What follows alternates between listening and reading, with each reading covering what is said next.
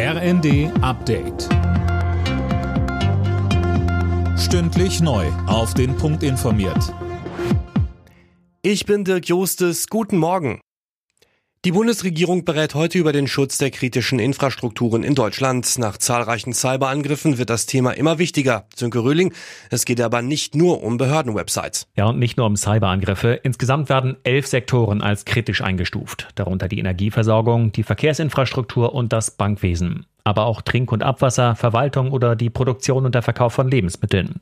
Da soll es künftig verbindliche Mindeststandards zum Schutz auch vor Sabotage geben. Außerdem sollen ein Meldesystem und ein zentrales Störungsmonitoring eingerichtet werden, damit man erstmal einen Überblick bekommt, wo es überhaupt Schwachstellen gibt.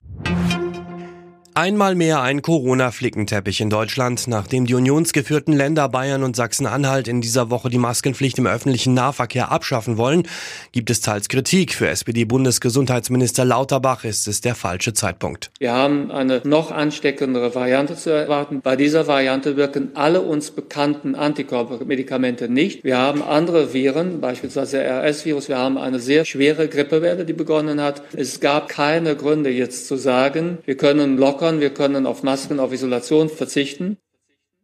Aus der FDP ist zu hören, dass nun auch die Maskenpflicht im Fernverkehr fallen soll.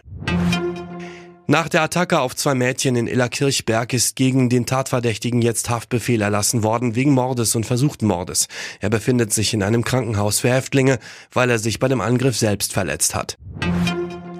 Der Demokrat Raphael Warnock hat nach Prognosen der Fernsehsender die Senatsstichwahl im US-Bundesstaat Georgia gewonnen. Er setzte sich gegen den Republikaner Herschel Walker durch. Der wird von Ex-Präsident Trump unterstützt.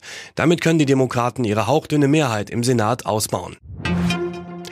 Bei der Fußball-WM hat es die nächste Überraschung gegeben. Marokko steht zum ersten Mal in der Geschichte im Viertelfinale. Die Nordafrikaner setzten sich im Elfmeterschießen gegen Spanien durch. Außerdem eine Runde weiter ist Portugal nach einem 6 zu 1 gegen die Schweiz. Alle Nachrichten auf rnd.de